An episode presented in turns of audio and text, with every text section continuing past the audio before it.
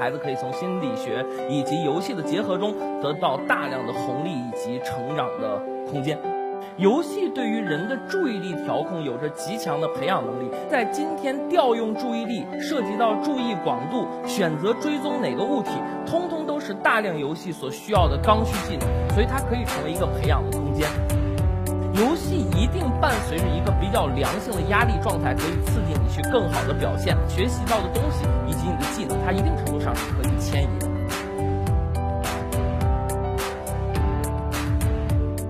大家好，我是一刻 Talks 讲者叶壮，非常高兴今天有机会来跟各位探讨一下心理学教育以及跟电子游戏中间产生的一系列交集。如果你跟我一样是一名八五后，或者你要比我年长一些，是个七零后，或者要比我稍微年轻一点，是个九零后，你可能都经历过电子游戏被称之为电子海洛因的时候。就像到现在我已经三十多岁，家里有两个儿子，我爸爸一看见我玩电子游戏的时候，依然会长叹一口气，跟我。说叶壮有这点时间，你干点什么不好呢？非要干这个。但是你知道，他从我小时候玩超级玛丽的时候就开始长叹一口气，到现在依然长叹一口气。可是呢，我把他的孙子培养成了我们家最新一个游戏玩家。我们家儿子在四岁的时候，电子游戏正式解禁。我并不认为这有任何的负面影响。我觉得，只要你作为一个又是父母又是玩家，同时如果你跟我一样还是一名心理学者的话，这三个身份的加持会导致你的工作做得非常的到位。孩子可以从心理学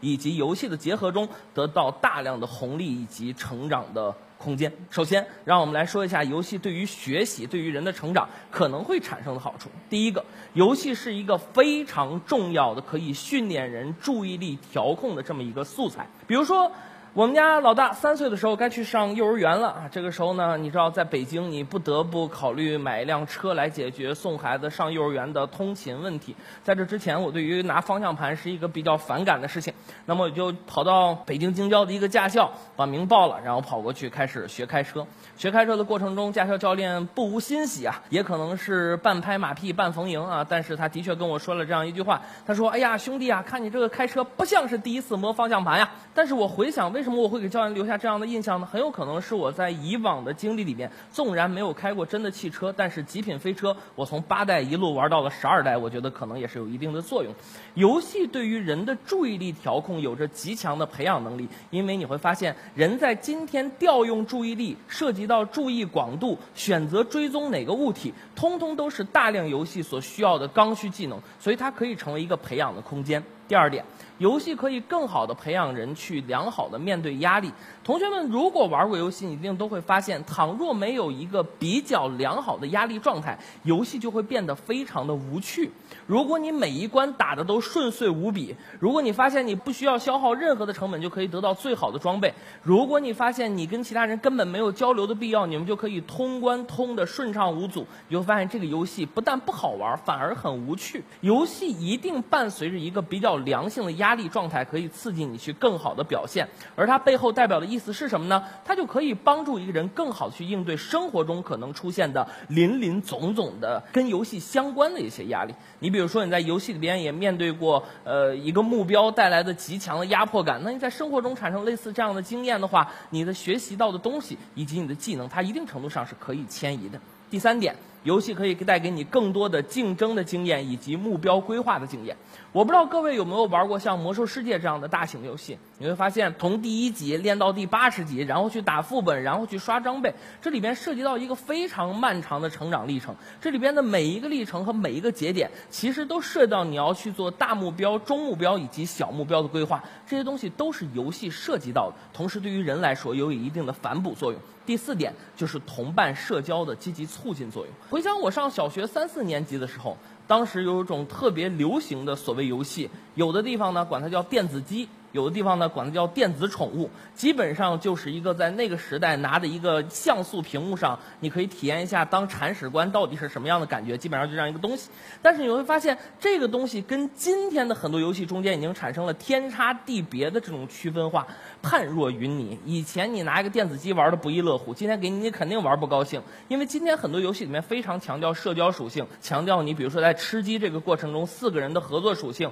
在 MOBA 类的游戏，比如说英雄联盟或者王者荣耀里边五个人的合作性，以及在魔兽世界里边管理工会里边 N 多人的合作性，你会发现它都会涉及到社交。今天的很多人在成长的过程中，他们面对的来自于游戏的约束和管制，其实都存在着非常大的问题。你比如说，大量的中国家长在管理孩子玩游戏的角度上，存在着四个非常典型的问题。第一个就是你会发现，以前家长管孩子玩游戏，总是让游戏成为了超越游戏的东西。你比如说，家长会跟你说，你考个一百分，明天爸爸给你买个游戏机。或者家长会刚才说，哎，你天天答应我怎么怎么样，我就让你多玩十分钟游戏。就算到今天，他也依然成立。你会发现，很多家里边有小宝宝的家庭，可能爸妈在 iPad 上装一个游戏，你在高铁上，你在飞机上。你都会发现有很多家长拿出这个 iPad 跟孩子说：“宝贝儿啊，你今天给妈妈消停会儿，你就玩会儿游戏吧。”你会发现在这个过程中，游戏本身已经超越了游戏的属性，游戏成为了工具，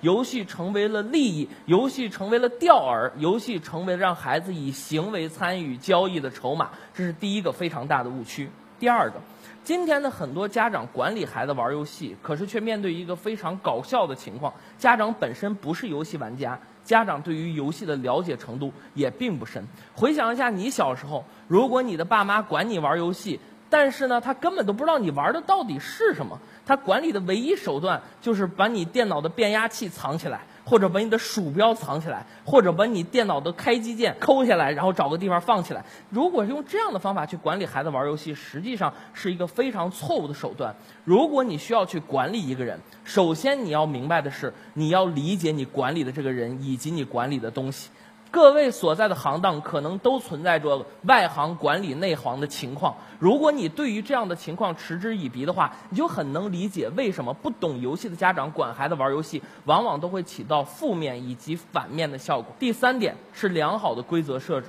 包括我在内，我相信很多人在自己从小到大玩游戏的成长过程中，家长在管理他的时候，其实并没有让玩家本身参与规则的制定。我的儿子每天玩游戏，玩什么游戏，玩多长时间？虽然每天依然需要我的管理，但是之前的规则都是他本人参与制定的。你想让一个人守法，最好的方法之一就是让那个人成为法条的建立者嘛。所以今天，如果你的规则不让游戏玩家本身去参与制定，游戏玩家当然不愿意去接受你的管理了呢。第四点。今天很多时候，游戏的表现并不在游戏本身，跟游戏有关的攻略、跟游戏有关的直播、跟游戏有关的短视频、跟游戏有关的自媒体、跟游戏有关的新媒体，由游戏衍生出来的亚文化，你会发现，一个孩子他喜欢吃鸡也就罢了，他还缠着他老妈一定要给他买一个九八 K 的钥匙链，这就是足以说明这个问题了。所以，实际上今天与游戏相关的媒体也依然需要纳入到我们管理的范畴中来。这四点做到位了，才是今天的家长更好去管理。孩子玩游戏的核心手段。我是个心理学人，我是个游戏玩家，我是一个父亲。